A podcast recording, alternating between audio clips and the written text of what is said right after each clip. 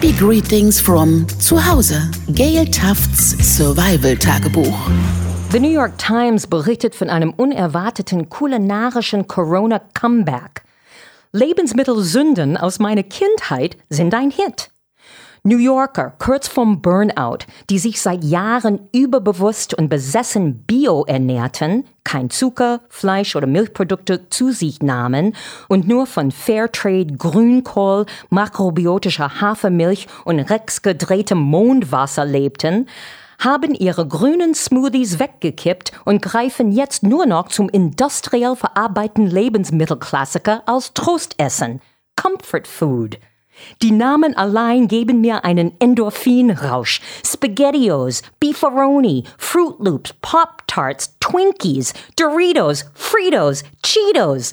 Alles mindestens haltbar bis 2029 mit mehr Zusatzstoffen, als es Möglichkeiten gibt, 90 Millionen in Lotto zu gewinnen. Es ist auch eine Art Farblichttherapie. Cheetos zum Beispiel, eine Art Käse-Cracker-Chip, haben eine strahlend neon-orange Farbe, die fast so grell ist wie Trumps Haarpracht.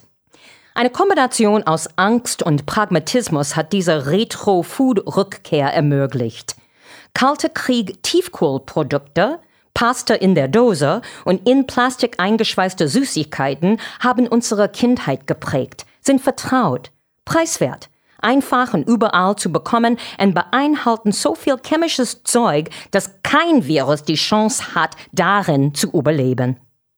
Hierzulande gibt es auch etwas Ähnliches, aber wie so oft in der deutsch-amerikanischen Freundschaft, die deutsche Version ist viel gesünder. Marmelade Wer braucht Antidepressiva when you've got Marmelade? Echte, selbstgemachte Marmelade von Mama oder Oma oder Tante Mechthild. Irgendwo, ganz hinten in jedem Küchenschrank of every Deutsche, die ich kenne, steht eine Reihe kleiner Gläser mit einem hübschen handgeschriebenen Etiketten. Quittengelee, Sommer 2005. In Amerika haben wir das nicht. Meine Mutter hat immer gesagt, if you can't pop it in the Mikrowelle, vergiss es. Aber hier habt ihr Omas Geheimwaffe. Brillante, natürliche Farbe und köstlicher Geschmack.